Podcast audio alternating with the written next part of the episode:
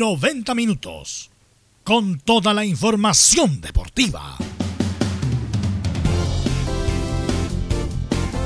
Vivimos el deporte con la pasión de los que saben. Estadio en Portales. Ya está en el aire con toda la emoción del deporte.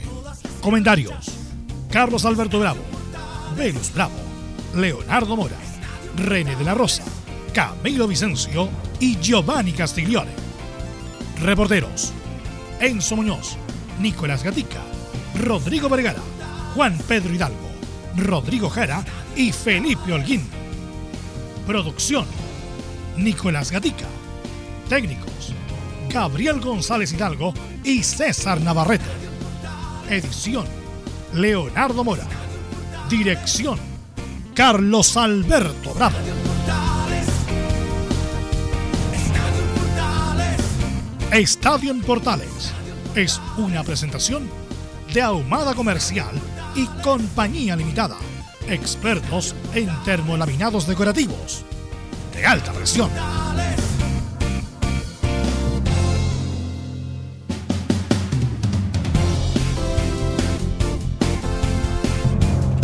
¿Qué tal? ¿Cómo le va? Buenas tardes. No, no, otra vez no soy Carlos Alberto Bravo, ni Velo, ni nadie. Los muchachos otra vez están ahí, como decíamos acá, comiendo caviar a esta hora. Eh, haciendo un adelanto de lo que son las vacaciones, porque recordemos que nosotros estamos hasta el viernes. ¿ah?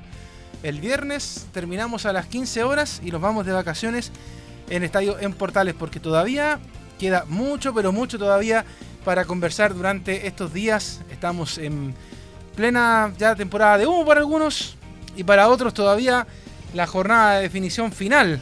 ¿Quién se va a la B? ¿Quién se queda? ¿Cómo estás Camilo? Buenas tardes. Muy buenas tardes, Leo, para ti y para todos los auditores de Estadio en Portales. Sí, esta semana, además, eh, lo que hace más atractiva esta llave es lo de, Colo Colo, que esté en, esa, en esta instancia que nunca se había dado. Así que todo ese condimento tiene a favor. Tal cual, pues así que va a ser una, una jornada muy especial. De hecho, ya anoche, bien tarde, habían algunas cositas medias extrañas que estaban pasando en la ciudad del Río Claro, que ya las vamos a hablar con, con el Nico Gatica, eh, y con toda la gente que nos está escuchando, porque de verdad que es medio extraña la situación que, hace que lleguemos a esta final y, lamentablemente se tiene que hablar eh, fuera de la cancha y, no dentro de ella, aunque nosotros vamos a tratar de hablar un poquito más de, de lo que está pasando adentro. Bueno, pasamos a saludar también a los reporteros de esta jornada. Don Nicolás Gatica, ¿cómo te va y cuáles son las novedades en los titulares para Colo Colo? Sí, buenas tardes, Leo, a todos los que están en Portales. Claro, en Colo Colo la cosa estaba complicada porque, claro, hay un arengazo que hubo hoy día de parte de los hinchas en el Monumental para el plantel, pero con algunas amenazas. También hubo amenaza anoche para la gente de, también de la Universidad de Concepción, así que tendremos todo eso y, por supuesto, también sabremos cuál sería la posible formación para mañana. Como adelanto, Javier Parragués sería el centro delantero por sobre Iván Morales. Hay entonces lo que se viene para Colo Colo en segundos, ¿sabes? Porque vamos a partir al tiro con el Nico, porque hay harto que hablar ¿Y qué pasa con el otro equipo, con la Universidad de Concepción, Alfonso Zúñiga?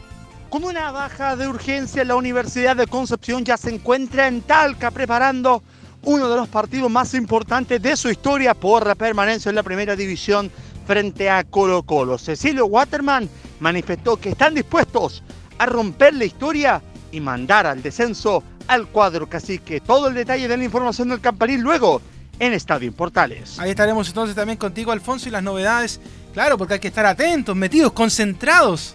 Cualquier jugada peligrosa, cualquier jugador que se meta por atrás, le puede venir muy mal a la gente de Concepción y también a Colo Colo. Así que va a ser una cosa muy importante lo que se va a vivir mañana por la tarde. Y yo creo que, como lo dije el fin de semana, los que no tienen agüitas de melisa, vayan a comprarlas. Porque la verdad es que las van a necesitar para mantener la calma, estas agüitas del Carmen y todos estos inventos que hay para poder mantener eh, la calma. Algo para el colon también, Camilo, ¿no? Sí, absolutamente, sí, porque a esa hora va a estar prácticamente, va a tener mucha... Eh, va a haber mucha gente ese compromiso de Colo Colo con la Udicon. Sí, la verdad es que es algo muy especial. Y bueno, también queremos saber lo que pasa con la Católica. Felipe Holguín, hoy día parece que alguien se fue bien tempranito, ¿ah? Muy buenas tardes, Leo, y a todos los oyentes de Estadio Portales. Así es, eh, hoy muy temprano por la mañana se llevó hasta los perritos, se llevó maleta, eh, de todo.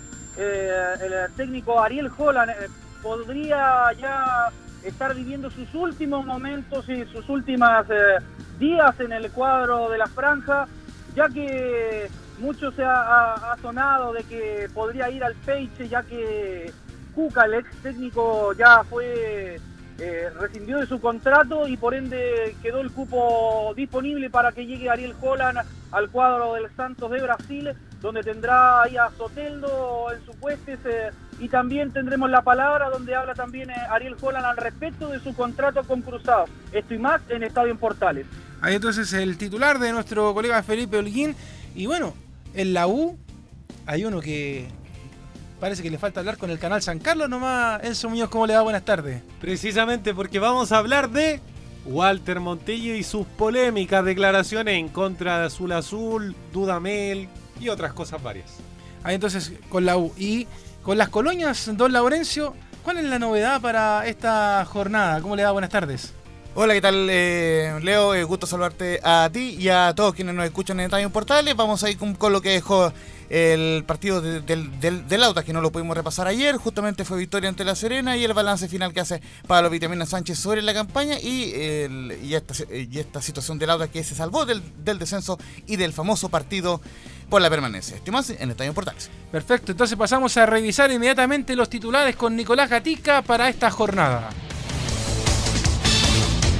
Así es, Leo, entonces con los temas principales jornada de día y miércoles aquí en Estadio en Portales.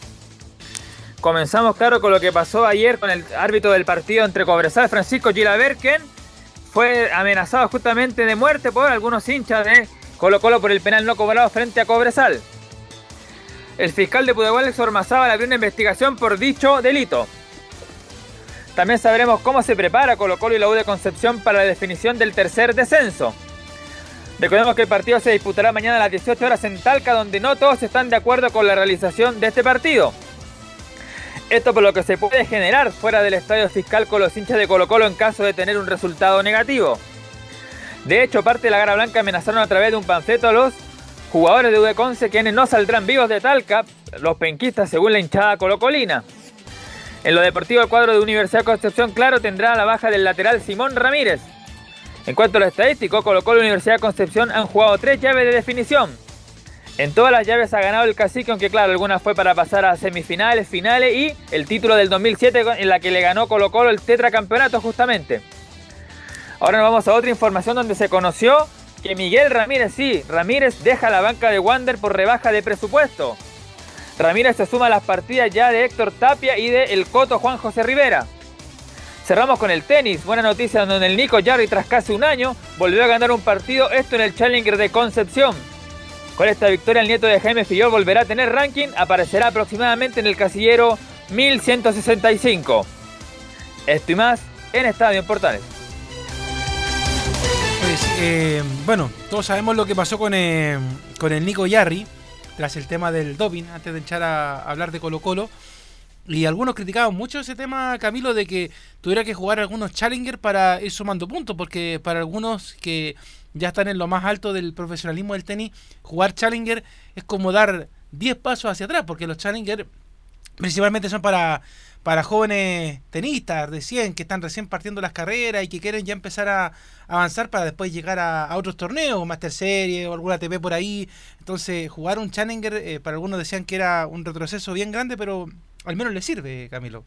Sí, absolutamente. Después de, tanto tiempo que está mm, que está sin jugar, tiene que ir meter, tiene que meterse, obviamente, de a poco ir sumando, sumando, puntos.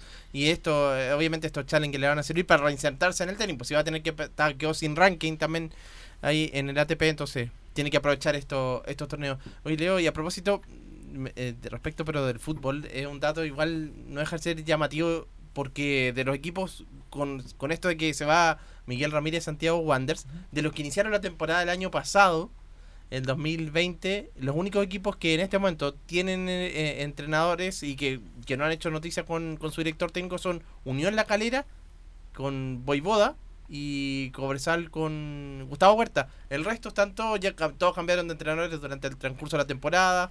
Lo de la Católica ahora que, probablemente se vaya a ir Holland, es decir, bastante cambio de entrenadores, eh, poco proceso en realidad. Claro, de hecho el que cumplió el récord, y lo hablamos el otro día, fue Antofagasta, que tuvo cuatro técnicos en el mismo año.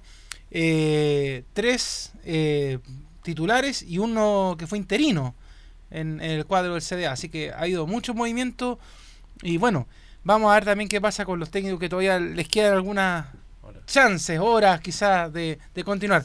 Pero a propósito de horas y horas tensas, es lo que se vive en Colo Colo, Nicolás Gatica, dentro y fuera de la cancha, pues.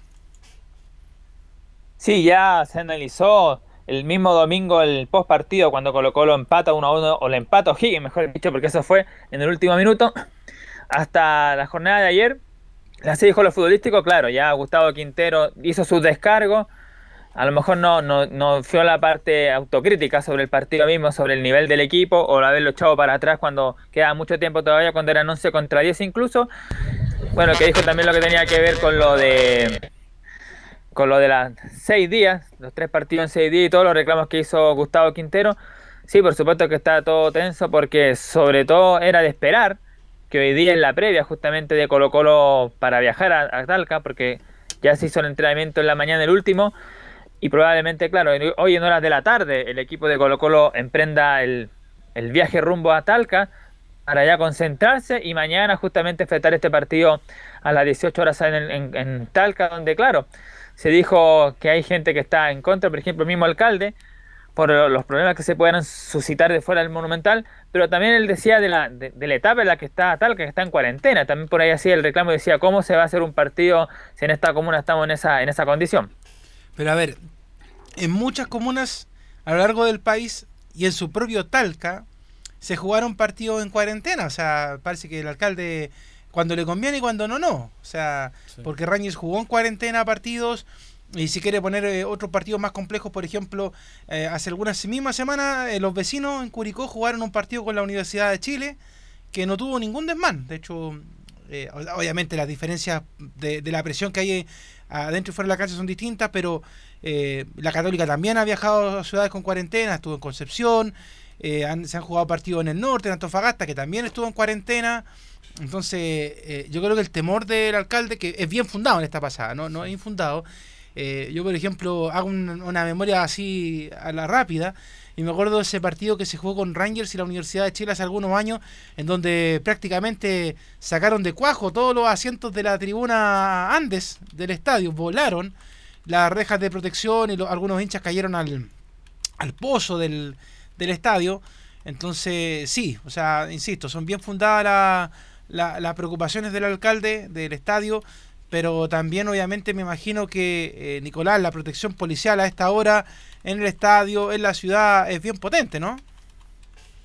Sí, de hecho, en el afuera donde está el hotel concentrado, la Universidad de Concepción, justamente hay eh, carabineros, justamente que están resguardando el orden. Y de hecho salió una información hace poco, que aquí la tengo, a ver, vamos a buscar el, en el Twitter. Claro. Claro. Sobre los controles que se están haciendo allá en Talca. En Talca, claro, por ejemplo, la misma cancha donde se está trabajando justamente, dice que habrá seis puntos eh, donde se va a reforzar la seguridad, que son los lugares de entrada a la ciudad de Talca, por supuesto, y los hoteles donde va a estar la gente de la Universidad de Concepción, de Colo Colo, y también me imagino los árbitros. Va a haber todo un, un cuidado de, de, esa zona previa al Estadio Fiscal de Talca. De hecho, es en el Diego de Almagro, si no me equivoco, en donde se va a quedar eh, la gente de la U de Conce, eh, de Talca, que está ahí en la Alameda, a, pasitos del estadio. De hecho, unos 5 o 10 minutos del estadio está el, Diego Almagro. Eh, no sé dónde se va a quedar Colo Colo en la, en la tarde.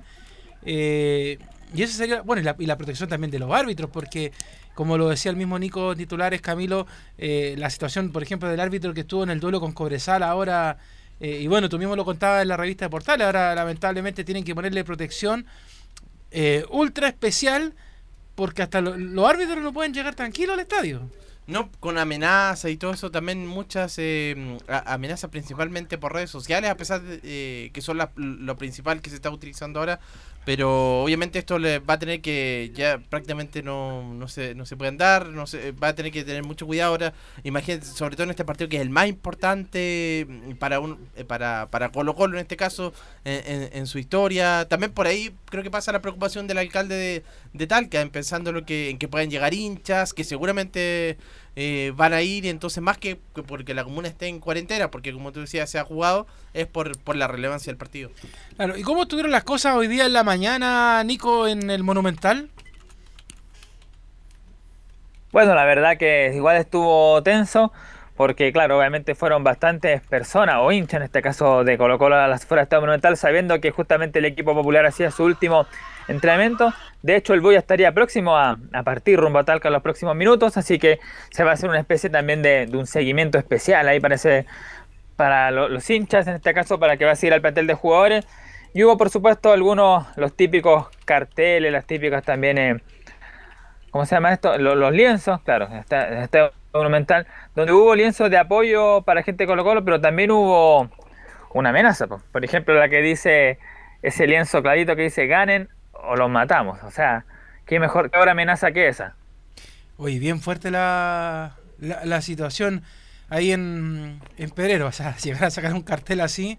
O sea, estos últimos días vimos algunos en, en otros equipos, por ejemplo, que eran un poquito más, más simpáticos. Por ejemplo, había uno que decía por ahí el otro día, jueguen como toman, que, que Sí. quizás era un, un poco más folclórico. Pero esto de llegar a amenazar, Camilo, yo creo que ya eh, tiene otro ribete. No, impresentable también. Bueno, pero son gente ya que de los que no entienden absolutamente nada y que y, y que bueno, no hay que darle mucha en realidad mayor mayor importancia porque ahora seguir y quieren ganar protagonismo al final. Claro, lamentablemente, lo decía el ministro Delgado, lo, lo escuchaba cuando tú lo comentabas en la, en la noticia, eh, no existe nada que pueda protegerte en estos momentos con respecto a la amenaza. Sí. O sea, por ejemplo, si Carabineros quisiera tomar detenido al portador de este lienzo, no puede hacer nada. O sea, ¿de qué lo acusa? Porque las amenazas como tal, en redes sociales, en este, este papelito que dejaron ayer cuando estaba Carabinero en, en Talca, eh, también hablando de que los penquistas no salían vivos de la, de la zona. Eh, no se puede hacer nada ante eso. O sea, un panfleto, un lienzo y, y nada más. O sea, pero no, no hay un control de alguien que uno diga, a ver, tú estás realmente amenazando al plantel de Colo Colo detenido. No existe eso. No, pues, y que precisamente lo anunciado que para marzo lo iba, iba iba a haber esto, sería interesante, sobre todo ahora que importante que se avance rápido en, en esos proyectos de, de, de amenaza, para obviamente para para, para que no se, se produzcan estas amenazas, precisamente. ¿Y lograste captar algo de lo que pasaba ahí en, en Pedrero, Nico, durante esta mañana? Sí, antes de, de pasar a analizar eso, por lo menos hay, hay dos mensajes o dos lienzos que por lo menos son un poquito más conciliadores, que por lo menos no son amenazantes. El primero dice, dejen la vida como Arellano, a morir por el Colo. De hecho, hay varios exjugadores de, de Colo Colo, incluso Marcelo Bartichotto, que le había dado incluso una arenga, justamente con una polera que dice a morir por el Colo, que se, se hizo en el partido cuando Colo Colo estuvo en quiebra en el año 2002, y varios jugadores, o exjugadores en este caso, e hinchas también la ocupan. Y el otro lienzo que también apareció ayer incluso, que también decía lo mismo, no está muerto que en pelea, ganaremos todos juntos en esta. Por lo menos ahí suelto mensajes no tan eh, amenazantes, por lo menos un poco más eh, conciliadores. Sí, de hecho aquí estoy viendo el- la cuenta del, del Murci Roja de, de Twitter y dice, mañana se paraliza el país, juega el más grande, todas las fibras positivas y fe apoyando a Colo Colo, en las buenas, en las malas y en las peores. Vamos campeón a ganar, vamos con todo. Así que ahí también el Murci deja su, su arenga, así como tú decías muy bien, Nico, eh, que también los jugadores y exjugadores están haciendo en esta previa para remar todos juntos y, y salir adelante de esto. Ahora sí, Nico. Sí, ahora sí, antes de ya pasar a la parte más futbolística y todo eso,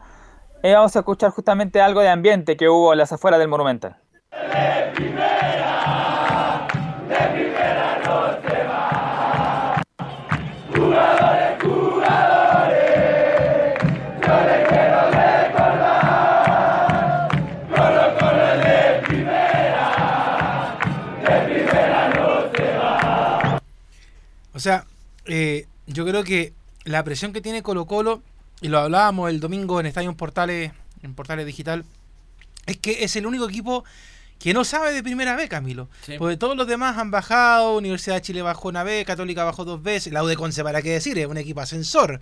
¿ah? De hecho, saben mucho de lo que es estar en primera vez, el resto igual, Curicó y así la lista larga de todos los equipos, Audax Italiano, La Serena que venía, eh, viene de al- algunos años en primera, Coquimbo Unido, que subió y bajó rápidamente.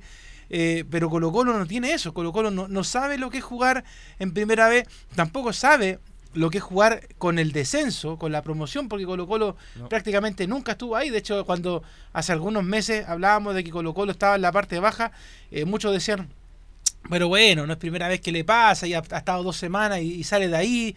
Pero ahora fue una constante que lo llevó a este partido el miércoles. Y si bien es una final y Colo Colo está acostumbrado a, a, esta, a instancias, pero ahora es primera vez que es por, por, a- por abajo. Los jugadores están generalmente eh, acostumbrados a, a pelearlas cuando, cuando es por títulos, eh, ya sea en Campeonato Nacional y anteriormente en Copa Libertadores.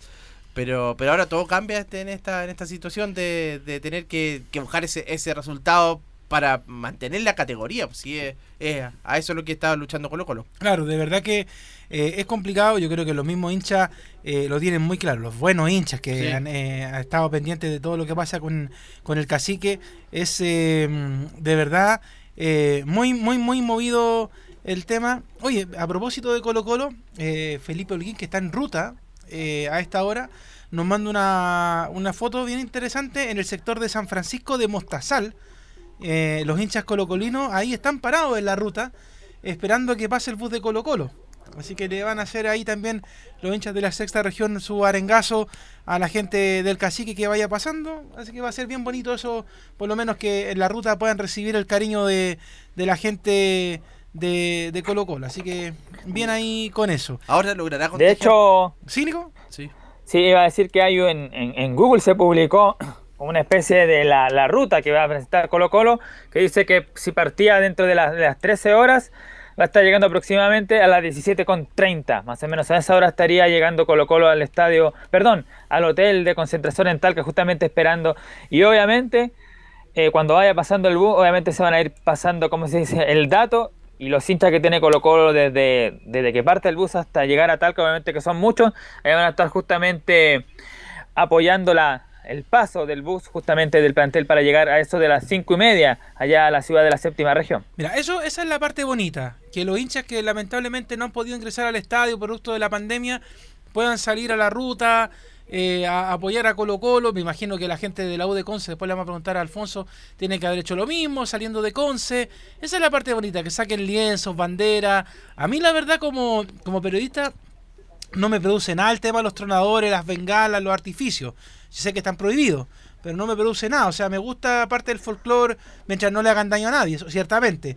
Me gusta esa parte que, que los jugadores puedan ver de que está el cariño de la gente de Colo Colo. Eh, y pasemos a la cancha, porque deben haber novedades. De hecho, la primera pregunta me la hacía inmediatamente don Gabriel, que lo saludamos después de su retorno de vacaciones por las Bahamas. Eh, es con respecto a Mouche, porque el fin de semana, bueno, yo creo que también lo hablaron ustedes ayer, Nico, pero fin de semana hablábamos de que Mouche estaba finiquitado, que jugaba, que no jugaba, que se iba, que no iba, que se sentaba en palco, que se sentaba en el bus, que se iba al cerro, que se iba al Río Claro, que ya se iba de Chile. ¿Qué pasa con Paulo Mouche para el partido de mañana? Esa es la pregunta. Sí, respondiéndola ya de inmediato de frentón, no, no va Pablo Mouche, no, va a estar citado para el partido de mañana. Los que sí viajan con el plantel de Colo Colo esperando la sanción, que se confirme o no, o que se borre las tarjetas amarillas, son Julio Barroso y César Fuentes. Según algunas fuentes que hay por ahí, indican de que Fuentes tiene, tendría algunas posibilidades de ser absuelto y de jugar el partido de mañana, pero Julio Barroso prácticamente no. Pero eso hay que confirmarlo. Y ahí son dos importantísimos porque Fuentes ha venido convirtiendo goles en las últimas fechas. eh, si bien no comenzó bien la temporada, y bueno, pero las últimas ha sido de los las últimas jornadas de los rescatables. Convirtió el gol frente a Unión La Calera, ahora frente frente a O'Higgins, el, el bueno el gol para que le estaba dando la salvación hasta ese hasta el minuto 95. Pero ha tenido un buen rendimiento en, eh, en los últimos partidos en el medio campo. Y lo de Barroso también. pasa Se habla mucho de Falcón, pero Barroso es el, el líder ahí en la defensa de, de Colo Colo. Bueno, y la, esto de las sanciones, Nico, eh, hoy día a la tarde se tiene que ver en, en Quilín, ¿no? Sí, exactamente. Y como decía Camilo, claro, Barroso es el que pone el orden, porque Maxi Falcón a lo mejor tiene talento tiene las ganas, pero lo han comentado en varias partes, tanto en Estado en Portales como en otros medios, incluso algunos jugadores de Colo Colo, que claro, por decirlo de alguna manera es, es caballo loco, le falta como calmarse un poco a Maxi Falcón, y obviamente que por ahí Julio Barroso es el que pone un poco la, cuota de, de orden. Claro, me, me- me ayuda acá eh, Laurencio Valderrama por interno, me dice, lo de Mouche es lo siguiente, él está finiquitado, pero aún no pasa por notaría, así que no está todavía 100%, pero ya se dice de que por lo menos no sería citado para el partido de mañana. Claro, de hecho, eh, podríamos hablar de algunas de las novedades que, que, va a tener Colo Colo. Eh, Parragués sería titular. eh, Morales para afuera. eh, o lo manda hacia la izquierda. ¿cómo, ¿Cómo estaría este Colo Colo para, el día de mañana? Todavía faltando obviamente 24 horas y un poquito más para, para este partido. ¿Se podría esbozar una oncena de, de, de Colo Colo que además me imagino que va a revisar la cancha de, de Talca? Si es que está bien, está mal. Pero ¿cómo formaría Colo Colo mañana faltando todavía 24 horas para este duelo? Claro, porque hay que decir y aclarar de que Colo Colo ya tuvo el último entrenamiento, como ya lo comentamos, todo el ambiente que hubo afuera, después el viaje que viene, que van a llegar cerca, de las cinco y media ya al hotel de Talca, que se van a concentrar y todo eso, y preparando el partido mañana, entonces ya la opción de parar un equipo ya, ya no está, ya se hizo en el entrenamiento de la mañana, por lo tanto, de no pasar nada, nada extraño, que no- claro, pero prácticamente ya sería un hecho, que esta la probable formación de Colo Colo sería esta, en la portería, Brian Cortés que no hay ninguna novedad.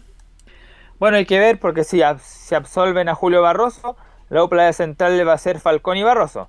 En el caso de que no absuelvan a Julio Barroso, la movida sería una de dos, que Jason Rojas sea el lateral derecho y que Felipe Campos con Maxi Falcón sea la dupla de centrales, o al revés, Felipe Campos sea el lateral derecho y Jason Rojas sea el central. Recordemos que Jason Rojas es la posición natural, él no es lateral derecho, es zaguero central, así que entre Campos y, y Rojas podrían hacer el enroque, uno de los dos sería el lateral o el central, Falcón seguramente va a ser ahí, y aquí hay otra modificación, porque si César Fuentes es absuelto, va a ir Gabriel Suazo como lateral izquierdo. Si Fuentes no es absuelto, sería el lateral izquierdo Ronald de la Fuente o Brian Bejar. Por ahí estaría. Aunque yo creo que más cercano va a ser eh, Bejar, que ha tenido un mejor rendimiento que ninguno de los dos ha sido tanto. Pero creo que Bejar ha andado mejor que justamente Ronald de la Fuente. Justamente ex jugador de la Universidad de Concepción. Va a jugar frente a su ex equipo. Bueno, si César Fuentes no es absuelto, Gabriel Suazo va a ser el acompañante de Carlos Carmona en la contención. Para la creación, Ignacio Jara, que por supuesto Leo Valencia no está por la acumulación de amarillas.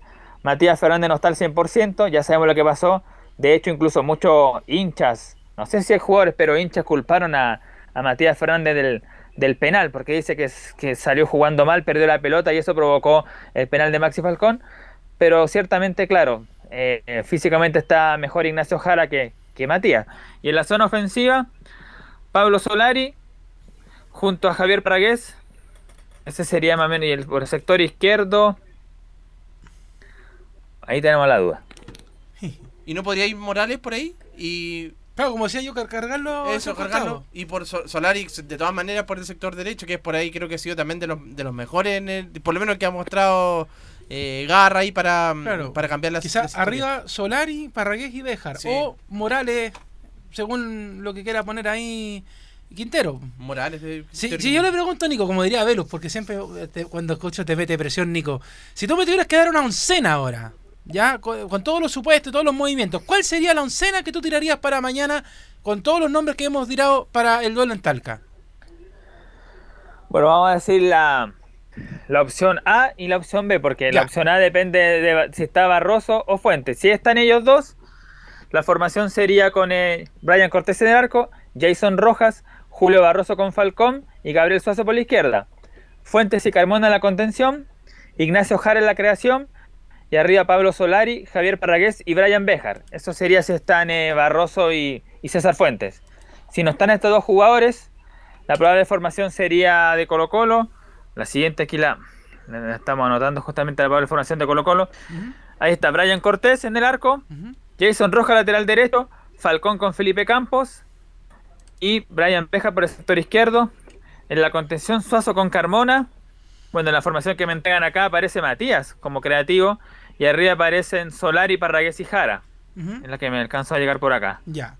O sea, esa sería la opción A, opción B del partido de, de mañana ahí en el estadio fiscal de Talca para Colo Colo. Y de hecho eh, también ya están definidos los árbitros, como lo decíamos al principio, Nico. ¿Cuál sería todo el, equipo que a esta hora está protegido por carabineros, la PDI, el FBI, por militares, por la Armada, por todos los que puedan protegerlo? ¿Quiénes son? Sí, que por supuesto es un actor. Ahora ya, con lo que ha pasado últimamente, con lo sobre todo a ver, pasa a ser un actor primario, principal, no secundario. Generalmente siempre era secundario, pero ahora incluso está más importante que los 22 jugadores tanto de Colo Colo como los de Conce. Bueno, el equipo arbitral para mañana es el siguiente. Julio Bascuñán, que es el mejor árbitro detrás de Antonio de, Roberto Tobar, es el segundo mejor juez. No hay otra opción aparte de Roberto Tobar, creo que esa era la mejor. Primer asistente, Alejandro Molina. Segundo asistente, Claudio Rutia. Cuarto árbitro de la dinastía, Eduardo Gamboa. Y aquí también es importante lo que van a estar en el, en el video arbitraje, justamente lo, que va a ayudar a desayunar, no se sabe, a Julio Bascuñán. El árbitro del bar será Juan Lara y el asistente de bar Raúl Orellano. Ahí está entonces toda la información. La información que vamos a agregar es que transmite Portales Digital desde las 5 de la tarde, una previa. Va a relatar Juan Pedro Hidalgo, comentan Laurencio Valderrama con Rodrigo Jara y en cancha van a estar Enzo Muñoz y Felipe Holguín y en la conducción Emilio Freisas. Ellos son los que van a encargarse de contar la verdad, como se dice, de la milanesa. ¿Baja o no baja? Lo último, Sí, Nico. Lo último, Leo, acaba de llegar la información la siguiente, dice... El buque traslada a Colo Colo a Talca ya empieza su viaje desde el Estadio Monumental. Entonces, hinchas colocolinos, acercarse ahí a la autopista. Me imagino que van a salir por acceso sur, que les queda más cerca por ahí en, Macul. Así que los que puedan se acercan a la ruta, insisto, y esto, esto no es malo, o sea, además que las comunas están en fase 3, así que pueden salir. Salgan a la ruta, alienten a Colo Colo, entreguenle una banderita a los niños más chicos, salgan con sus banderitas, mascarillas de Colo Colo, alentar a Colo Colo porque es lo que queda. O sea, ya que no se puede entrar al estadio, el público que a veces es virtual por la televisión ahora, que salga a la ruta, apoyar a Colo Colo y que sea lo que Dios y el fútbol quieran, como se dice, pues Nico. Tal cual, pues. Bueno. Eh, sí, perdón, sí, exactamente, porque sea lo que sea decir hincha de Colo Colo está el apoyo tanto de los hinchas como de exjugadores. Bueno, Martín Rodríguez, Justo Villar, Arturo Vidal, de Daniel Morón, Nicolás Tagliani, había un video también ahí, imagínense hasta Tagliani apoyando. Chapa fue en salida, que tuvo un paso por Colo Colo, también ahí da sus su buenos deseos para Colo Colo, así que en eso están los hinchas esperando que ojalá se salve. Bien, pues Nico, mañana entonces entramos a la previa, ahí ya va a haber formación más definida, todos los detalles, los últimos datos, en la previa del partido en Estadio Portales Central a las 13.30 horas. Te mandamos un abrazo, Nico, y por supuesto mañana quedamos atentos a la información del cacique. Nos vemos. Nosotros vamos a la pausa y pasamos a la otra parte, a la U de Conce con Alfonso Zúñiga. Radio Portales le indica la hora. 14 horas, 4 minutos. Comercial IAC y Compañía Limitada. La mejor calidad mundial en laminados decorativos. Comercial IAC y Compañía Limitada es Vertec en Chile. San Ignacio 1010, Santa Rosa 1779, Avenida Mata 446 y Portugal 501. Comercial IAC y Compañía Limitada es Vertec en Chile. AIG Legal es un estudio de abogados cuya misión es entregar una asesoría directa, veraz y personalizada para todos los ciudadanos. Contamos con especialistas en derecho de familia, herencias y derecho laboral, entre otras áreas. Visita nuestra página web www.aiglegal.cl o comunícate con nosotros y agenda una reunión sin costo al número más 569 73 04 67 92 AIG Legal. ¿Quieres tener lo mejor y sin pagar de más? Las mejores series de televisión, los mejores eventos deportivos, equipo transportable, películas y series 24/7. Transforma tu TV a Smart TV. Llama al 973-718989. Twitter arroba panchos. Termolaminados de León, tecnología alemana de última generación. Casa Matriz, Avenida La Serena, 776 Recoleta. Foro 22 622 56 76. Termolaminados de León. Visita www.radiosport.cl el sitio web de la Deportiva de Chile.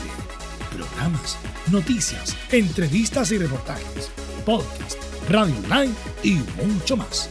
Todo lo que pasa en todos los deportes lo encuentras en www.radiosport.cl.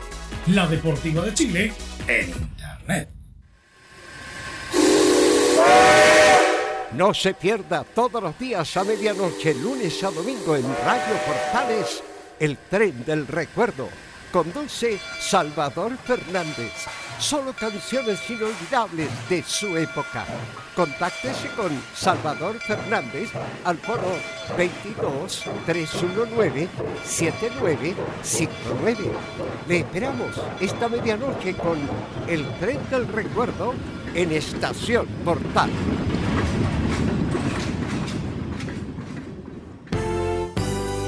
Radio Portales. 1180 en amplitud modulada. Portales. En tu corazón. La primera de Chile. Ya estamos de vuelta. Dos cosas. La primera, antes que me reten, eh, un paréntesis, un saludo. A esta hora me dicen para un hincha que nos está escuchando allá en el norte, dice el hincha número uno de Católica, a Jason Sanderson, que cumple 12 añitos y que juega por el equipo Impacto, dicen, ¿ah? cruzados, ¿ah? y que sea muy feliz de parte de su familia, la mamá Lucy le desea un feliz cumpleaños a su hijo entonces a Jason Sanderson que está de cumpleaños el día de hoy, 12 añitos a este hincha cruzado. Saludos a usted también, pues usted que cubre normalmente la católica. Sí, pues. un saludo. Tiene que disfrutar ahora, si, si es hincha de la Católica, sobre todo estos tres años, tres campeonatos, así que es el momento de disfrutar para, para él. Claro, así que saludos para él, también para, para su mamá, Luz y toda la familia que está escuchando hasta ahora Estadio en Portales a través del 103.3 FM ahí en la centro. Y otro datito, antes de pasar a lo del campanil, es que mañana por la mañana va a haber reunión de directorio de blanco y negro, ¿ah? en la casa, en la casa Alba, ahí donde mandaron a Morales, y aprovechando que Morales no va a estar, van a reunirse ahí el directorio para ver qué pasa. Y lo conversamos, perdón, el jueves, jueves, perdón, no me rete, no me rete, el, día jueves, Ah, ya. ya. Pero lo más probable, como decíamos con Camilo por interno, es que sea ya para decir si es que Colo Colo baja o no baja, que quizás no sigue Quintero, los jugadores que se van, el tema Paredes, por ejemplo, si es que se renueva o no se renueva. Yo creo que es todo eso para irse de vacaciones tranquilo, Camilo. Absolutamente, sí. eh, Y depende para definir la continuidad, claro, el técnico, los contratos también hay de los jugadores rápidamente, los que no, no van a continuar, a pesar de que hay varios que, que ya se saben, como Insaurralde, que no, que no va a seguir, y, y lo- el tema de, de Paredes, porque él quería llegar hasta final de año. Vamos a ver qué, qué decide el directorio. Tal cual, pues. Bueno, eh, oye, eh, atento y, paciencia a la gente que está en las rutas a esta hora. Me dicen que hay tacos en la zona de Rancagua, así que paciencia y escuchen Estadio Portales en esta jornada. Donde hay tensión, tranquilidad, cuchillos, no sé. Le pregunto a usted, Alfonso Zúñiga, ¿cómo están las cosas en el campanil ahora ya de este partido crucial por la permanencia? ¿Cómo te va? Buenas tardes. ¿Cómo les va muchachos? El saludo para todos en Estadio en Portales. ¿Qué me dirían si les digo que el ambiente está muy tranquilo en el Hotel Diego de Almagro de Talca? Le creo, absolutamente. Que- sí, que porque... se, se tomaron las mejores melisas del mundo. sí. Bueno, es así lo que pasa con la Universidad de Concepción que llegó la tarde de este, mm, de este lunes al eh, centro de la región del Maule, a la ciudad de Talca. Si bien vivieron este papelón con eh, este grupo de hinchas o de pseudo hinchas delincuentes que dicen ser hinchas de Colo Colo que fueron a amenazarlo, al final están muy tranquilos, y esa es la verdad, muy tranquilos, de hecho lo trasnotan tanto en la llegada como también, de hecho, hay hasta jugadores haciendo notas por televisión a esta hora de la tarde, así es que con eso te demuestra un poco cómo está el ambiente en el equipo de Hugo Valladares, que saben que no tienen nada que perder en este duelo frente a la Universidad de Concepción. A ver, es real el riesgo que existe de volver a la primera B, pero no tienen la tamaña presión que sí tiene Colo Colo por este partido histórico. Ya lo adelantaba Nicolás Gatica en los titulares y nosotros lo podemos corroborar ya. Si Simón Ramírez, uno de los mejores laterales derechos del torneo, no va a estar presente el día de mañana por lesión, por lo que existen dudas respecto de lo que va a hacer el equipo titular, principalmente por la banda derecha. Si consignamos los jugadores que hoy están en el equipo, en lugar de Simón Ramírez debiese ocuparlo Juan Abarca. que es el veterano jugador que fue central el día domingo frente a la Católica y que podría volver a la banda derecha el día martes. Lo que sí perdería mucho es eh, el ataque que propone por ese sector, los avances que hace Simón Ramírez por esa zona. Pierde mucho eh, Hugo Valladares con la salida, con la ausencia de este exjugador del Belenenses de Portugal. El resto del equipo, ya lo vamos a adelantar más adelante, va a ser el mismo, va a ser el titularísimo que ha estado en el grueso de la fecha. Pero si te parece, Leonardo, podemos escuchar a Alejandro Camargo, el capitán del equipo de la Universidad de Concepción, quien de esta manera anticipa lo que va a ser el duelo de mañana, 6 de la tarde, transmisión de Portales en Talca ante Colo Colo. Lo escuchamos. eh, mentalizado en este partido, así que esperemos hacerlo de la mejor manera. Nosotros estamos enfocados en lo que queremos, eh, independiente de lo que pase o no afuera, a lo externo, no, nosotros no nos importa, estamos mentalizados en lo que queremos. Eh, hay un buen ambiente acá en el grupo, los chicos que se quedaron allá en Conce igual, así que eso nos fortalece mucho más. Sí, sí, bueno, el- eh, la verdad que eh, el primer partido que jugamos en su cancha, eh, por ahí reaccionamos en el segundo tiempo y en el, segundo partido la verdad que eh, se notó diferente, la verdad que buscamos más y, y empatamos el partido por un error nuestro, pero la verdad que hicimos las cosas bien. Sí, sí, la verdad que, o sea, una cosa te lleva a la otra. Eh, la verdad que, bueno, da la casualidad que es Colo Colo, pero como te digo, nosotros estamos enfocados en lo nuestro y esperemos hacerlo de la mejor manera, con tranquilidad, paciencia y con el buen juego que venimos trayendo. Eh, bueno, nosotros donde vayamos tenemos que hacer las cosas bien, así que estamos acostumbrados a cualquier piso, entrenamos en sintético, en buen, buena cancha también en el collado, pero a donde sea tenemos que jugar. Ahí estaba la palabra de Alejandro Camargo, el capitán del elenco del Pañel, quien va a conformar dupla, lo más probable, con Leonardo Povea en la zona de contención del elenco del eh, Campanil, que no va a variar su esquema ni su estilo de juego. Va a ser su 4-2-3-1 en, lo que es lo numérico, pero con eh, proyección de Leandro Díaz por la banda izquierda, con la aparición de los, del tridente de mediocampistas eh, ofensivos, que es Matías Cabrera por derecha, Brian Carballo por el medio, Brian Jaime Carreño por la izquierda, y por supuesto lo de Cecilio Waterman, que va a ser una, una carta de gol bastante importante. 16 lleva en el torneo nacional y va a tener un duelo bastante interesante con Alejandro, con, eh, perdón, con Falcón, con Maximiliano Falcón, el central uruguayo, que, de hecho se conocen porque Falcón eh, jugó en el fútbol uruguayo al igual que Cecilio Waterman. Waterman jugó en Fénix, mientras que Falcón jugó en Nacional y también en Rentistas. Otro que habló en la previa de este partido es Eric Godoy, el ex central de Santiago Wanderers, que también se proyecta a ser titular en la zona defensiva y esto es lo que dijo en la previa este partido. Lo escuchamos en Portales. Trascendental, partido histórico por, por la forma que se da la, la llave. Es un partido, una final, en la cual obviamente la hemos ido buscando de principio a fin y la verdad que nos sentimos preparados para jugarla. Creo que es meritorio que la UD, la de, de tanto tiempo de sufrimiento, lo que pasó en 2019 hasta ahora, eh, estemos en esta liguilla, así que vamos con todo. No hay favorito. Yo creo que es una final. Las finales eh, se manejan desde, desde lo mental. Lo psicológico es, es lo que va a predo- predominar el partido. Y claro, como tú dices, nosotros creo que fuimos el único equipo que durante toda la temporada jugó con esa presión, con ese, esa tensión de partido a partido, saber que teníamos que sumar, porque la ponderada nos, nos tenía atados, nos tenía complicados y eso es anexo. Eh, nosotros vivimos en, eh, en lo que tenemos que hacer. eh, para nosotros es el partido, es, es el día, es el momento y, y nuestras cabezas están pensando en eso. Tenemos gente de mucha experiencia, gente que, que ha aportado mucho en, esta, en estos momentos difíciles del club porque no ha sido para nada fácil y creo que eso, ese compromiso y esa unión de, equipo, esa familia que, que hemos logrado formar, eh, tratar de plasmarla mañana en el partido. Eh, bueno, yo creo que todos los ojos, bueno, y no solamente en este partido, sino que hace mucho rato en, en el campanil, Camilo, están puestos en Cecilio Waterman, que de hecho ha sido el jugador revelación, 31 partidos y 17 goles. Eh, la verdad es que, como bien lo decía Alfonso, el goleador del equipo, y obviamente mm, está ahí en la, en la tabla de los goleadores.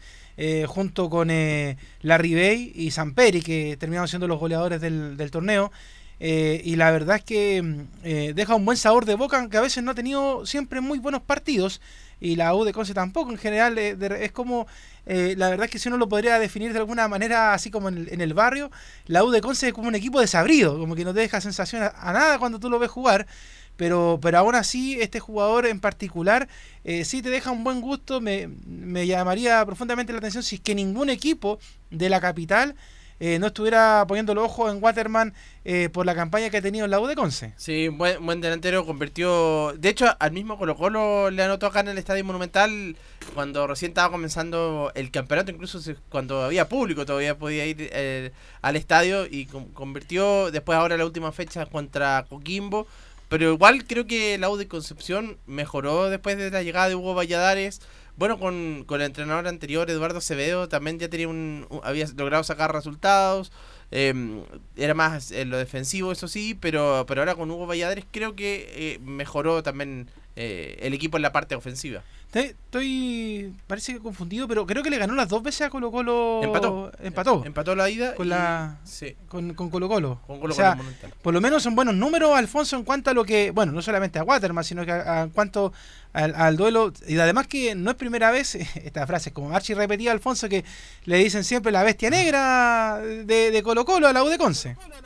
Es así, no es, eh, no es casualidad de precisamente ese mote. De hecho, tres técnicos fueron cesados de sus funciones tras partidos precisamente frente a la Universidad de Concepción. El último puede ser Mario Salas, también está Diego Caña en, en otro, en otro tiempo, que también fue cesado de. Al médico Rubén Gallego también fue cesado después de una goleada 5-1, recordarán ustedes en el estadio Monumental. Ahora, ahora, don Leo, la misma pregunta que le hacía Velus a Nico, por favor. Bueno, pues tiene usted la formación del cuadro del campanil, que ya la verdad es que ya no sé cuál es el himno oficial, ¿ah? porque yo me quedé con Dale, Dale Campanil, pero ahora apareció eh, uno más antiguo, que no sé si ha visto usted un video de un cantante que aparecía en el antiguo Esther Roa. Eh, ¿El Chiri Cornejo? Eh, claro, justamente. ¿El Tenga Lenga Lenga, Tenga Galón? Universidad de Concepción, que me, me, me encantó. Hace muchos años que no escuchaba ese tema de, del cuadro del campanil. eh, y además sale en el video el estadio antiguo, que, que uno tiene muy lindos recuerdos del Ester Roa, cuando antiguamente uno llegaba al estadio, 6 de la mañana, el partido se jugaba, no sé, a las 12, a las 3, A las y, el, 12, y sí. el estadio estaba abierto. O sea, tú podías entrar, entrabas a la cancha, entrabas a la tribuna, te podías pasear por todo el estadio. Qué lindo recuerdo tengo yo de, de esos tiempos del, de la alcaldesa Terroa Rebolledo. Pero volviendo al tema que usted me dice, si yo le pregunto hasta ahora, 14 con 20, ¿hay formación del campanil para mañana? ¿Qué me responde usted? Le respondo que salvo la duda por la banda derecha, este es el once titular de la Universidad de Concepción, con el portero titular que va a ser el uruguayo Guillermo Reyes. La banda derecha debiese ser ocupada por el experimentado Juan Abarca, dupla de centrales titularísima con otro uruguayo Nicolás Correa, con el ex Santiago Wanderers Eric Godoy, el sub-21 Leandro Díaz, que más que ser un cacho como para muchos equipos el sub-21, se transformó en el mejor lateral izquierdo del fútbol chileno, va a cerrar la línea defensiva, dos volantes de corte, más cargados por la derecha. Va a estar Leonardo Povea, el Guachipato, por la izquierda el capitán y emblema Alejandro Camargo, más adelantado, abierto por la derecha, otro uruguayo más como es Matías Cabrera, por el medio va a estar la alegría del pueblo Brian Carballo, por la izquierda en su último partido con el campanil, el ex el formado en Católica, con pase todavía de la UC, Jaime Carreño, y so- solo arriba en punta Cecilio Alfonso Waterman, el 11 de Hugo Valladares para mañana. Esperemos que Cecilio Alfonso ahí haga honor a lo que ha hecho durante toda la campaña, que estén tranquilos. Bueno, ya recibieron el apoyo de los hinchas del campanil, los que tienen ahí aunque hay que decirlo, ah, eh, no, no es que uno sea malo, pero el- la Universidad de Concepción no es el equipo que tiene más adeptos ahí en la capital penquista. O sea, sabemos que está Arturo Fernández Vial, que está el, el descendido Conce, que lo hablamos el fin de semana con el partido con Vallenar.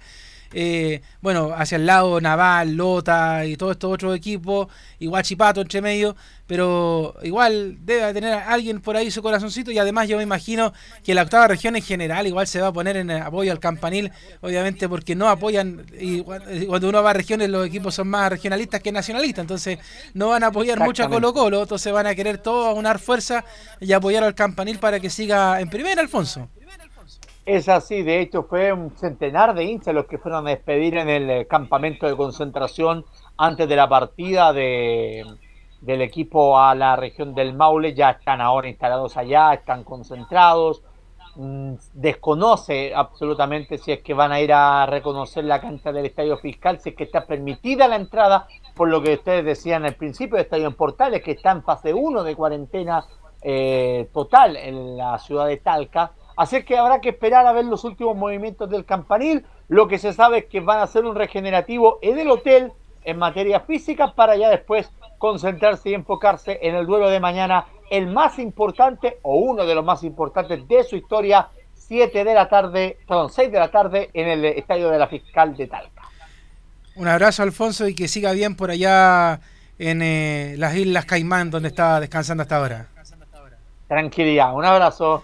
Listo. Oye, eh, para cerrar el tema de los dos partidos, ahí eh, hace algunos instantes subieron algunos videos por ahí, algunos de los jugadores de, de Colo Colo eh, arriba del, del bus y estaban pero totalmente impactados por, por el cariño. Javier Parrayé subió un video en el Instagram, hermoso, decía, impactante, eh, cómo estaban los hinchas afuera del estadio, con algunos arriba de los paraderos, banderas, muy, muy bonito el, el- lo que se vive ahí. Me imagino que para los jugadores tanto del Campanil como de Colo Colo hay hasta ahora muchos sentimientos, mucha emoción, mucha presión.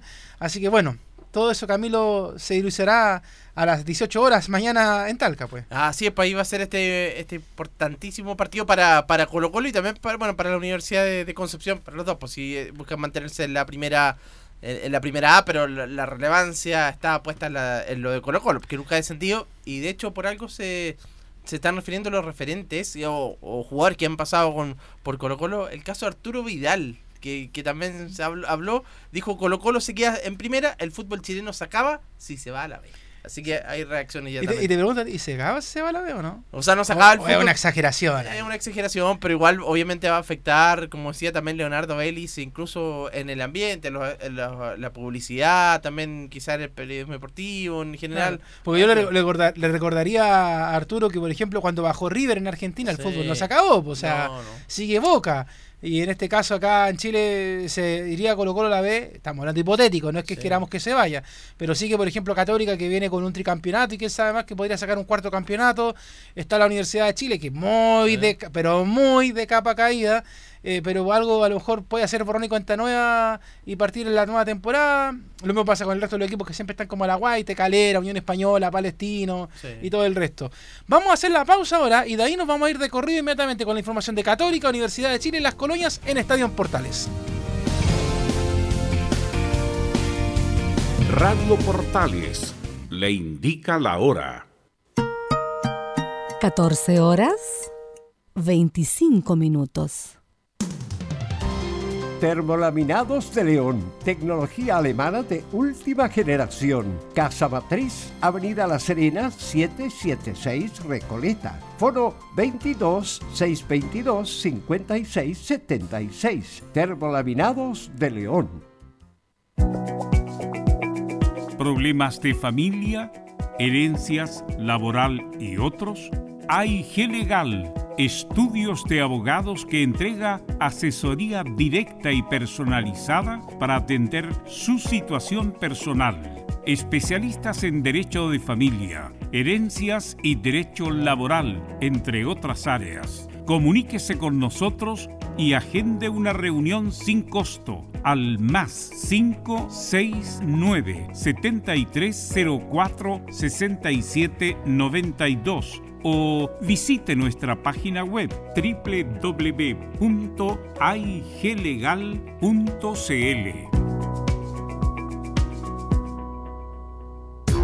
¿Quieres tener lo mejor y sin pagar de más? Las mejores series de televisión, los mejores eventos deportivos, equipo transportable, películas y series 24/7. Transforma tu TV a Smart TV. Llama al 973-718989. Twitter arroba panchón.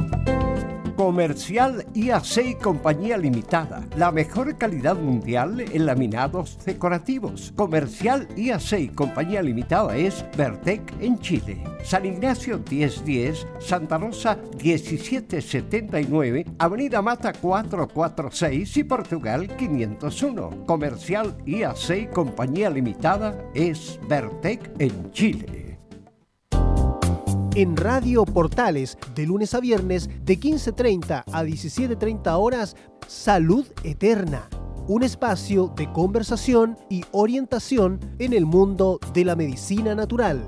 Consulte con nosotros al 226-139-705. 226-139-705. Pida además su moringa olífera ancestral original de la India. Salud Eterna, de lunes a viernes, de 15.30 a 17.30 horas, en Radio Portales, la primera de Chile en tu corazón. Los esperamos.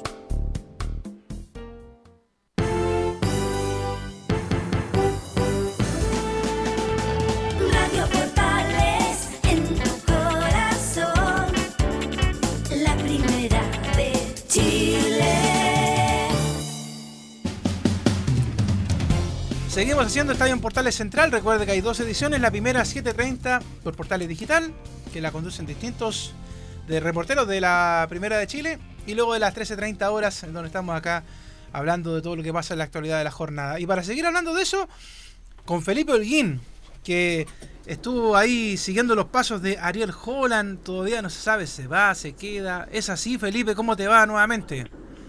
Buenas tardes, Leo. Gusto en saludarte nuevamente, sí, y a todos los oyentes de Estadio Portales. Estuvimos en la mañana, claro, como lo decías tú y lo mencionaba yo en titulares, eh, la, la salida eh, por el momento abrupta que tuvo Ariel Holland, eh, donde salió con sus perritos, ya viajó, viajó con su señora y también con las maletas correspondientes eh, rumbo a Argentina, donde se va a reunir con ah, eh, la gerencia de Cruzados, eh, donde va a tener una reunión.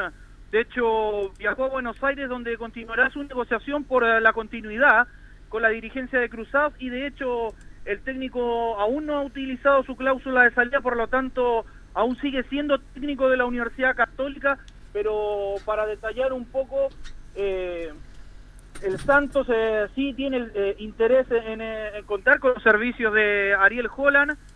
La cláusula de salida de Ariel Holland son sobre los 100 mil dólares, entonces es bastante bajo para lo que es el mercado brasileño y es mucho más rentable y más accesible para el elenco del Santos de Brasil, del Peixe, poder adquirir los servicios de Ariel Holland. Mira, para mí sigue siendo llamativo, a pesar de que los técnicos se van campeones y todo, que, que un nuevo técnico, Camilo, se vaya de Católica a un año, saca el título y se va. Sí, ex- extraño. Lo que pasa es que también hay las cláusulas como son, han sido bajas también, pero extraño que no tengan la, la ambición después de, de hacer un, proceso de, de- tener eh, la Copa Libertadores, porque es, un, es un- obviamente un objetivo, sobre todo en el caso de, de Ariel Holland, que también, bueno, ya salió campeón internacional con, con Independiente, pero ahora hacer algo mm, distinto con, con la Universidad Católica, por lo menos pasar de fase. Yo creo que quizás ahí también no han llegado a acuerdo para, para reforzar el, el- el plantel de acuerdo a lo que él quiere. Eh, bueno, también el fútbol brasi- brasileño hace bastante tiempo que lo está, lo está buscando. Es la oportunidad, más el Santos. Hay que recordar que se salió, recién estuvo peleando la Copa Libertadores. Por ahí te- tiene más, eh, al margen de más dinero, eh, mayor representación in- internacional. Pero ¿qué, le- qué es lo que le... Quizá, por mi parte, yo creo, ¿qué le atemoriza a los técnicos de no seguir en la Católica? Que, por ejemplo, vayan a una nueva Copa Libertadores y no les vaya bien, o que, por ejemplo, no sé, estoy hablando de puro supuesto, llega Holland a la oficina del Tati. Eh, Oye, José María, eh, mira, quiero contratar, no sé, a Zinedine Zidane, por ponerte un ejemplo. Y, el Tati dice de vuelta, no, pero es que en realidad eh, tengo solamente para San Pedro y no. Ah, ya, entonces con eso no me alcanza para la Copa Libertadores. ¿Cuál de las dos situaciones crees que tú que se da? O ninguna de ellas se da para, porque los técnicos para. Yo siempre he creído que los técnicos de la Católica se van por eso, porque alguien le. le- o sea, eh, ellos mismos tratan de, de ponerle un poquito de presión al, al- a la parte económica para poder tener un equipo más competitivo y no resulta. En este caso lo veo solo como crecimiento, lo de, de Ariel Holland, de querer tomar ahora, de tener esa aspiración de, de luchar por algo internacional y que acá también la Católica eh, eh, es difícil. Quizás pasa, de hecho, él mismo lo reconocen eh, durante el fin de semana, que sería una exigencia irreal ganar la Copa Libertadores. Claro, si no pasaba de fase tampoco de, de- de- de los últimos años, quizás el primer objetivo sería avanzar a octavos de final. A ver, pero yo te hago una pregunta, y, y quizás a lo mejor aquí los más expertos y todo, pero la gente de Colo Colo, por ejemplo, Colo Colo 91, que, que fue campeón de la Copa Libertadores, cuando comenzó la campaña de Colo Colo 91, ¿ellos creían que iban a poder salir No. campeones de la Copa Libertadores? O sea, acá en Chile, no- o sea, eh, hablábamos de Cobreloa en su momento, de que tuvieron buenas campañas y todo, quizás Unión Española, pero ¿Alguien en realidad creía que iba a salir campeón de la Copa Libertadores 91 o la U de San Paoli, por ejemplo? No. Cuando llega San Paoli, ¿alguien se imaginó que la U iba a ser campeón de la Copa Sudamericana? Porque también hay, hay que ver un tema de, de, de hambre, de ambición. O sea, si yo llego a la Católica y, y por tercer año soy campeón, o sea, de alguna manera tengo que saber tomar las herramientas necesarias para que la Católica pueda ganar algo más que un torneo local. O sea, perdóname, o sea, yo creo que también hay que tener un poquito de hambre por, por querer hacer algo con el cuadro de la franja, porque yo creo que también, eh, sí, es lindo, hermoso, tricampeonato. Se suma a la lista de los otros equipos, como hablamos el otro día, que han logrado eso. Pero al mismo tiempo uno dice, a ver, ¿qué, qué- tenemos que pedirle algo más a la Católica, pues Camilo. O sea, no solamente se va a conformar con eso. Bueno, y eso lo lograron sus archirrivales, porque eh, Colo Colo tuvo la Copa Libertadores, campeonatos, después ahora el más reciente llegó a, fina- a una final de Copa Sudamericana, lo de la U también, tricampeonato y campeonato internacional. Por ahí creo que se, se puede lograr, quizás la Copa Sudamericana puede ser más factible, pero eh, lograr eh, algo internacional. Pero acá, me- para mí, eh, Ariel Holland era el técnico que, que podía llevar a, a la Católica a eso, a dar un salto a nivel internacional. Felipe. Claro, y como bien lo decían ustedes, eh, eh, Ariel Holland ah, habló tras eh, estos eh, sucesos que han ocurrido ahora último con respecto a lo que va a ser su continuidad en el equipo de la Universidad Católica. Escuchemos las declaraciones de Ariel Holland donde habla, la liga brasileña tiene otros presupuestos. La liga brasileña tiene otros presupuestos y tiene otro, este, otras características diferentes a la que tiene la liga de Chile o la liga argentina o la liga uruguaya. Así que es una liga muy importante de Sudamérica y esto es como cuando me preguntaban eh, de la selección. Este, a cualquier entrenador le gusta progresar, así que eso este, es claro. Pero insisto en el mismo concepto, eh, yo tengo que tener una, una conversación porque el contrato está elaborado de esa manera. Eh, mi contrato es por dos años, pero con una cláusula que era al final del campeonato. Claro, el tema es eh, también ver, por ejemplo, qué, qué le queda a la Católica por ahora. ¿Van a moverse jugadores? ¿No se van a mover jugadores?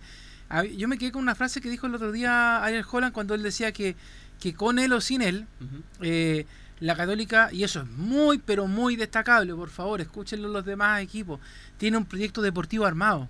O sea, el técnico que coloquen, eh, ahí el, el proyecto sigue funcionando. O sea, eh, se, ha, se ha alabado a la Católica obviamente por ser tricampeón, pero también, por ejemplo, por hacer jugadores juveniles, una cantidad pero exorbitante de jugadores jóvenes, eh, haberlos mezclado también con, con la gente de que tenía más experiencia, como San Pedri, como el mismo Puch, eh, y todos los demás que, que tienen más edad. El Chapa fue en salida, para qué decir, un ícono en eso. Eh, pero ha sido en ese sentido muy bien el proyecto de la Católica, pero pero qué más Eh, hay que ambicionar a algo yo insisto. O sea eh, bien por Holland que él habla de, obviamente de la diferencia entre el fútbol brasileño y el fútbol chileno. Pero pero también en estos momentos el que llega a la Católica llega un equipo que está más o menos armadito que tú sabes a lo que juega van a haber movimientos estos días o no o sea saldrán jugadores llegarán jugadores Bueno, lo, de Ituro que nos ha comentado, sí, Felipe, nos ha comentado lo de Ituro, lo de Valver Huerta, puede ser también. Claro, con respecto a eso es muy, muy importante. A el, el jugador Valver Huerta, eh, es uno de los que tiene más opciones de partir de la escuadra de la Católica. El otro que abandonaría ya, bueno, como todos lo saben, es eh, el Catuto Rebolló, que también tiene ofertas de Brasil. Y por lo tanto, los jugadores que están sonando, bueno, el que ya está casi listo, solamente a una firma, el jugador de 30 años que viene del Kansas City de los Estados Unidos, eh, no ha jugado hace más de un año, eh, jugó su último partido el 2019 ante el, eh, el, el Chicago Fire, si es que no me equivoco, de los Estados Unidos, y el otro eh, eh, jugador que suena eh, es el... eh, es el gran es, un jugador argentino de 29 años, el Leandro Fernández, actual jugador del Inter de Porto Alegre, quien está muy cerca de llegar a la Universidad Católica. Este es un centro delantero que lo tuvo el Chacho Caudete en el Inter de Porto Alegre, en el equipo del Bicho Colorado, pero ya no está teniendo continuidad ya que llegó Abel el Botija Hernández, el jugador uruguayo, por ende no, por eso sonaría en la Católica y el otro es el Tucu Hernández el que podría volver a la Universidad Católica. Bueno, y sería buen. En, en la falta. En la zona de medio campo tiene, tiene más, a pesar de que un reemplazante para Saavedra. Ahí no, no tiene porque está. Era Francisco Silva, está lesionado. es- ahora estaba el caso de. mm, Del, del jugador que venía de, de Argentina, que estaba en estudiante de la, de la Plata, que también se, se lesionó, el, el que era Higgins.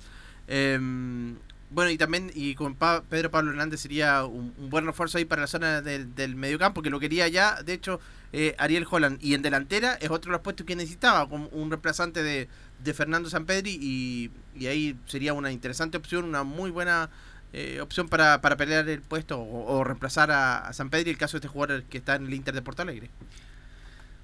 Bueno, el tema es que, por ejemplo, yo no quiero escuchar después, porque, bueno, quedan todavía algunas semanas de pretemporada y todo el tema, pero después es que va a llegar, van a llegar jugadores eh, y, y van a decir, eh, lo que pasa es que el técnico no nos pidió. O, o el técnico al revés, yo no pedía esto, porque si se va Holland y llega otro y le imponen algunos jugadores para la católica, es que no es de mi perfil, no es de mi gusto y otros que van a llegar y van, no van a jugar. No, es que el profesor no, no me quiere porque no. Entonces, eh, pueden pasar las dos cosas. pues, Y de hecho ha pasado, que de repente llegan jugadores y el técnico como que, bueno, ¿y, y qué hago con este jugador? Pues si me lo trajo la dirigencia, me lo trajo el Tati, me lo trajo Juan Tagle. ¿Y qué hago yo si no, no lo puedo hacer jugar? Si no, no, no va con lo que yo quiero. Si yo quiero un equipo ofensivo o quiero un equipo defensivo y no me resulta.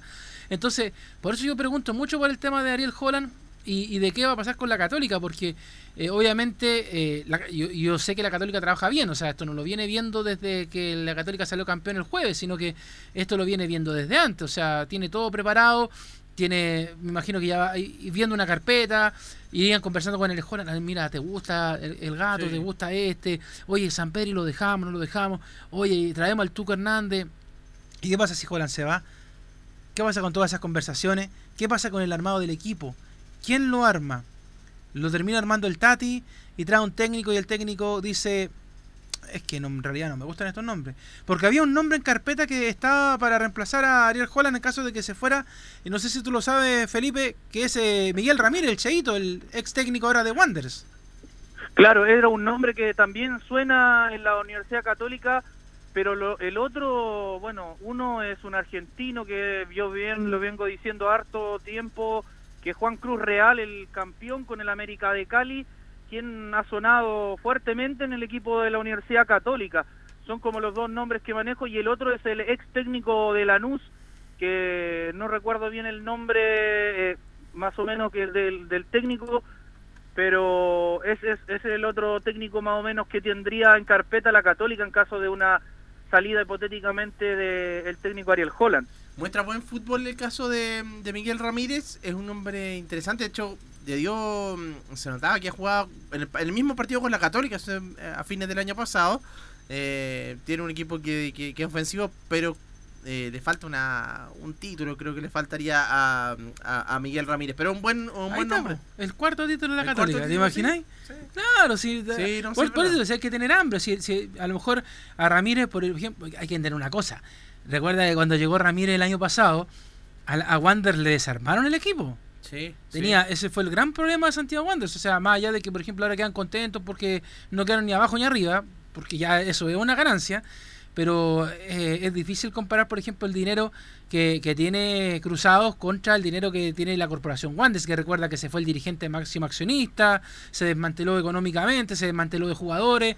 Imagínate, llega Ramírez y dice, mira, con tres o cuatro jugadores, no te estoy pidiendo un jugadores millonarios, pero yo con estos tres o cuatro jugadores más o menos armo un buen plantel, peleo lo que más pueda la Copa Libertadores, pero te prometo un cuarto título para la Católica. Sería locura, po. sería locura. Entonces, quizá a lo mejor hay que también pensar en ello, o sea, y, darle la oportunidad a los técnicos chilenos también, porque la verdad es que siempre andamos buscando hacia afuera Es verdad. y Y sobre todo que le dio la oportunidad, como tú dices, en Wanderers a, lo- a los jóvenes, es algo otra de las apuestas que siempre realiza la, la Católica. Bueno, este año ya le tuvo que dar varios eh, a, a varios jugadores la oportunidad de, de estar en, en la cancha, así que podría ser una, eh, una opción también. Sí, un buen buen nombre igual. Felipe, un abrazo y mañana seguimos hablando de, de la franja acá en Estadio en Portales. Muy buenas tardes, Leo. Buenas tardes. Y ahora pasamos otra vez a la declaración 24.632 de Walter Damián Montillo, porque Montillo habló con la U en el, en el estadio el fin de semana, después habló con la U Azul, habló con Nexo, habló con el canal San Carlos, el canal de La Mancha, eh, todos los canales. ¿ah? Eh, hasta con Enzo Muñoz. Sí, es que le, le gusta hablar a Walter Montillo, una cosa que, que obviamente tenía que hacer. Aparte, no se va bien de la U. Vamos a escuchar en las declaraciones, obviamente. Porque confiesa todo lo que nunca dijo mientras estaba adentro del CDA, por así decirlo. Se enoja bastante, por ejemplo, con Rafael Dudamel. Dice que Rafael Dudamel no lo consideró tanto. Que el tema de las evaluaciones puntualmente es un tema que, que obviamente molestó al buque insignia de la U, como lo apodara algún ex técnico del romántico viajero. Y obviamente es el momento de hacer evaluaciones. Así que sin más preámbulos, pasemos a escuchar la primera de Walter Montillo, que habla sobre Rafael Dudamel.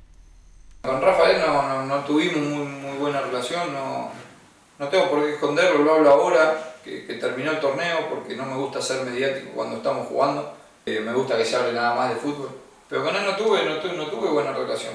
Eh, Yo sentí que desde que él llegó no, quería contar conmigo, por lo menos lo percibí. Y- y la verdad que me dolió eso, me dolió, me dolió porque yo tenía palabrado de poder, de poder seguir un año más y cuando llegó él dijo que había que, o fue lo que me dijeron, que tenía que tomar evaluaciones de cada uno y demás. Pero sí, me dolió, me dolió porque creo que, que había demostrado adentro de la cancha que podía seguir, que podía ser una- un aporte para el club.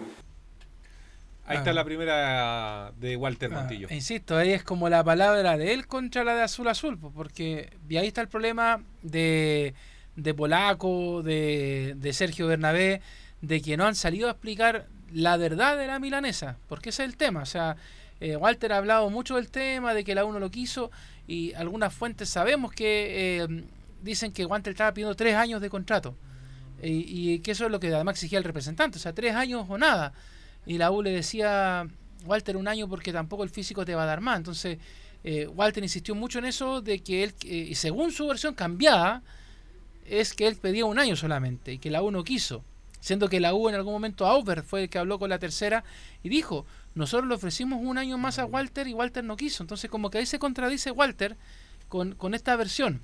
Entonces, a, a mí me gustaría escuchar en esta temporada de humo que viene a algún dirigente, pero hablar con la verdad, o sea, porque, mira, para el es muy fácil, y de hecho es lo más práctico, decir que azul azul aquí, azul azul allá, que, que ya, tapemos con huevo azul azul. Pero resulta, ya, sí, también son los malos de la película muchas veces, pero no todas las veces. Y eso llévelo a blanco y negro, a cruzado, al que quiera. Porque, claro, porque la- a veces la, la- empresa, la concesionaria, no se refiere a las situaciones de los negocios, no les gusta hablar mucho del tema. Pero los jugadores sí, pues, y en este caso Montillo, Camilo, ha desparramado por todos lados. Sí, ya criticó, ya está la, la versión de, Walter Montillo, lo Dudamel, estoy, estoy de acuerdo que no, no quería y se notaba porque no, de hecho lo ponía en los segundos tiempos, lo hacía ingresar en, en, en ese periodo del partido, pero lo de la dirigencia tendría que salir a aclarar, porque ya está la versión de, de, de Walter Montillo y ahora falta, tendría o salir de Goldberg o Sergio Vargas también para, para, para hablar respecto a este tema. Y es lo mismo que quiere Walter Montillo. Mm. Una de las cosas que, que, que se conversó con Walter es que él pedía que, que dieran explicaciones no solamente por la salida de él, sino también por la salida de Matías Rodríguez y, por qué no, lo más probable, la de Bocellur y la de Osvaldo, porque termina, y él mismo lo decía, terminan siendo los más viejos, por así decirlo, los que terminan saliendo del cuadro universitario. Pero y esa explicación, eso hace mucho rato tú la dabas, de que la dirigencia estaba hablando de que quería rejuvenecer el camarín. Y no solamente con el técnico de ahora, con Dudamel, sino que pasó con el, el peladito este que... Alfredo Alf- Arias. Alfredo Arias, que siempre se me olvida, eh, más conocido como mentiroso, mentiroso. eh, y con Caputo, e incluso antes, que hace mucho rato la dirigencia viene hablando de que querían eh, hacer ese, ese cambio, de- de que querían rejuvenecer el camarín, pero lamentablemente cuando se le empezaba a dar la oportunidad a los jóvenes, no le resultó. Claro, es un tema obviamente a considerar. Escuchemos la segunda porque también tuvo palabras para Azul Azul. A mí el que me ayudó a venir fue Hernán Caputo, con Sergio Vargas, que en ese momento hicieron todo para que yo venga. Pero para mí, dentro de, de- de Azul Azul, la gran mayoría no quería que venga. No quería que venga, no sé por qué. No sé, la verdad no lo sé. Si era por un tema de edad, por un tema de rendimiento futbolístico, que creo que, que rendimos, no lo sé. Pero sí, sí creo yo, eh, creo que mucha gente ahí adentro nunca quiso que venga. Por eso es que mi salida se hizo tan fácil. Ahí está la segunda de Walter Montillo, que es claro, dice que según él siente que en Azul Azul no lo querían, que en realidad por eso se hizo tan fácil su salida. Fueron las palabras textuales de Walter Montillo. Bueno, ¿quiénes son los que no lo querían? Esa es la pregunta. Porque cuando habló con Nexo, eh, ayer con ESPN, dijo que, por ejemplo, él se sentaría a tomarse un Café. un café con Sergio Bernabé. Sí. Dijo, no sé con el resto. Bueno, ojalá que quisiera también tomarse un café con nosotros, lo invitamos ahí. Hay buenos cafés en el centro para compartir con Montilla antes que se vaya. Pero, pero saber entonces en realidad, entonces no se tomaría un café con Polaco, por ejemplo, no se tomaría un café con los Chapira, no se tomaría un café con Navarrete. Bueno, muerta, Es que Auber llegó después. Sí. Por eso digo, por Navarrete, que porque fueron los que lo trajeron. A ver, en la, en, la, en la entrevista que obviamente dura 20 minutos, no, no vamos a poner toda la entrevista, pero él también se refirió a, Rodrigo Goldberg porque le, le preguntaron. Y él decía que, que por ahí la relación estaba casi en un punto muerto, que no había mala onda de, de tirarse mierda, por así decirlo, pero ¿Ya? la relación estaba en un punto completamente muerto. ¿no? Es Así que, a ver, el polaco, con todo mi respeto, yo lo veía en el estadio sentado en la tribuna, apartado todo el mundo, y al único que se acercaba a conversar era con Gonzalo Quiroz de ESPN, con nadie más. O sea, ni siquiera bajaba a la, cancha a ver a los jugadores. A diferencia, por ejemplo, de Navarrete, que se ponía ahí en el túnel, de hecho usted puede revisar tirándome en autobombo la voz azul en los videos. Cada vez que salían los jugadores estaba Navarrete, que ahora no tenía monos que pintar porque él ya dejó de ser presidente de la U. Pero se ponía en el túnel a gritar ahí, gracias muchachos, que les vaya bien, que les vaya bonito, bla, bla, bla, bla. Pero el resto de los dirigentes como que... De hecho, hay un saludo que también aparece en el video del, del fin de semana, que va Rodrigo Goldberg, abraza a Montillo, pero el abrazo, pero más frío de la vida, o sea, Sí. frío, frío, o sea, nada. Entonces, yo creo que a Montillo le pasaron un montón de cosas y una de ellas es que la soberbia que tenía tampoco la pudo manejar. Y ese es un gran tema. Quizá a lo mejor cuando ya esté, pasen los años, lo miren frío, va, va a poder pensar en eso, pero también la presión del representante y todas estas cosas, también yo creo que le pasó una mala jugada a Walter. Escuchemos la última porque habla sobre la renovación, lamentada renovación. ¿Qué pasó después de la renovación de la de cuando él dijo que no iba a seguir en la U? Lo escuchamos en la voz de Walter Montillo. Estoy dolido porque a mí me vinieron a buscar para renovar en- antes de que llegue Rafael. Y yo soy un, un convencido de, por lo menos yo, yo voy por la vida que la palabra para mí tiene un, valor muy importante. Y como te digo, justo en el cambio de entrenador cambió todo. De golpe, septiembre, octubre me querés renovar y de golpe tengo que ser evaluado un mes más. Entonces, o, o me querés o no me querés. No, no hay un término medio. Como decís vos, si se cumplió un ciclo, hablemoslo. Mirá, Walter, la verdad que nosotros queremos que traer un chico más joven o creemos que tiene que ser un cadete el que asuma la responsabilidad. Perfecto, y mi vida va a seguir. Ahí está la palabra. Bueno, pues dejemos hasta ahí el caso de la U para que ya ahora se empiece a enfocar en, en la temporada de humo. Le quedan tres días de temporada de humo en San Antonio para que nos cuente quién viene, quién se va. Pero por lo menos va a ser más corta esta temporada porque los equipos ya van a volver, eh, van a volver rápidamente. Sí, oye, a- pero cuando me dijeron que Arancilla podía volver a la U, yo, oye, pero si mira, perdón que lo, perdón que lo diga, pero es que mira, yo veo a los caballos del club hípico y del hipódromo correr, correr así, pero correr de verdad. eh, eh, De hecho, a Fabián, eh, que estaba acá en la Fabián Portales, Rojas. eh, Rojas, sí. relataba las carreras, va a las 300 millas, ay, ay, corre, corre el caballo Villa, corre, corre, corre el caballo Contreras, corre, corre, corre, corre el caballo Neni, y ahora va encima a agregar a otro más, que corre, corre, corre y no llega la pelota, no la llega bien, pasa de largo, llega a la última línea y no hace nada. Y además, y además que ya estuvo dos veces en la U. Bueno, tuvo- Carlos hablaba contigo todo el tiempo el mismo tema. Sí, sí. Recuerdo cuando estaba en O'Higgins en la primera etapa, que eh, la cisterna me acuerdo haberlo visto, y obviamente se perdió, co- corre bastante porque eso es, eh, es rapidísimo, pero pierde, pero al momento de finiquitar la jugada no es bueno. Y después la, la U tampoco mostró, pues y tuvo paso por Brasil, volvió a la U y, y nuevamente no rindió. Es un abrazo, que estés bien. Buenas tardes. Y entramos a las colonias, pues don Laurencio Valderrama, para conocer también las novedades que van quedando ya con todos los equipos de las colonias salvados. Totalmente, qué alegría eso, ¿ah? Hola, ¿qué tal muchachos? Sí, leo justamente un tema importante de lo que ocurrió el fin de semana y, que, y que le hemos querido dar el tiempo eh, el tiempo indicado a cada una de las colonias. El, el día de ayer fue, fue palestino porque obviamente era la noticia básicamente por en- en- entre los tres equipos de colonia porque fue el equipo que, mm, que jugó ante Coquimbo, que, que descendió. Bueno, lógicamente incluso el Coto Sierra dio palabras sobre eh, para el Coto Rivera, con quien fueron compañeros en la Unión en el año 2005, pero bueno, hoy es el turno del Audax italiano, quien eh, tuvo un partido muy dramático, ¿sabes que Como estábamos justamente enfocados un poco en lo que era O'Higgins Colo Colo, y, y, y, y, hubo, hubo cuatro partidos en esa jornada, eh, quizás ahora, como que recién ahora uno le toma el peso al relato de Felipe Holguín, lo que pasó ese día en La Serena, porque... Eh, bueno, el, el, el eh, em, abrió el marcador en el minuto 55. Y ojo, La Serena estaba atacando con todo. Y el, segundo gol fue un contragolpe de- del venezolano Jesús Ramírez, que corrió más, de 40, 50 metros. ¿Por qué? Porque toda La Serena estaba jugando ofensiva. Porque en ese momento, si La Serena no empataba el partido, se iba a ir al partido de promoción ante el cuadro de, de la U de Conce. ¿Por qué? Porque Colo Colo estaba ganando su partido ante O'Higgins Rancagua. Pero como vino ese último ese gol de último minuto eh, de cuadro de, de, de O'Higgins, obviamente no solamente se, se salvó el Auda, porque con el triunfo se salvaba el cuadro verde, sino que además se salvó el cuadro de La Serena. Así que obviamente, eh, aun- aunque parezca un contrasentido, hubo un festejo de ambos equipos, de, de Auda porque ganó y de La Serena porque se salvó. Así que eh, muy bien por Pablo, por Pablo Vitamina Sánchez, que llegó a este equipo cuando iba antepenúltimo eh, en la tabla y lo dejan en el puesto de décimo tercero con 41 puntos, dos sobre Colo Colo que jugará este partido por la permanencia, así que muy bien por el Vitamina Sánchez que logró salvar al equipo en, en esta ocasión. Así que, y vamos a ir de inmediato con las declaraciones, justamente lo, lo que mencionaba recién, este final frenético del partido. Pero de verdad, más allá de la derrota, que yo creo que ya queda en el quinto plano de Sí. lo que pasó, qué alegría por la gente de Audax porque la sufrió bastante. Bailaron mucho con la fea en el último tiempo, con cambio de DT incluido entre medio.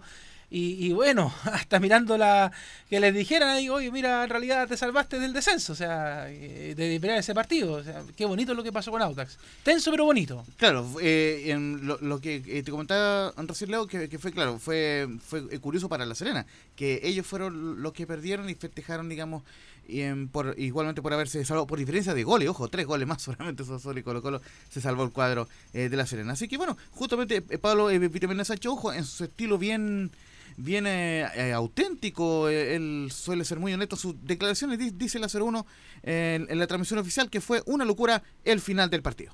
Muchas gracias, muchas gracias. Sí, fue una locura. Yo lo grité demasiado porque faltaba un minuto y medio. Si no, hubiera sido un poco más, más respetuoso porque sabía que ya la, diferencia era inalcanzable. Y bueno, después lo que pasó luego, ¿no? Con el pitazo del árbitro y con lo que estaba sucediendo en, Rancagua, también hubo mucha emoción para la gente de, La Serena, que hizo un gran, eh, una gran segunda rueda. La llegada de Miguel Ponce le dio al equipo muchísimo fútbol y a partir de ahí muchísimos buenos resultados. Y bueno, ahora veremos qué pasa, quién acompaña a, a los descendidos y, De todos modos, felicitar a, la gente de Coquimbo, que hizo un esfuerzo enorme paralelamente a, haber jugado la Copa Sudamericana y haber representado también al país. Les toca esto.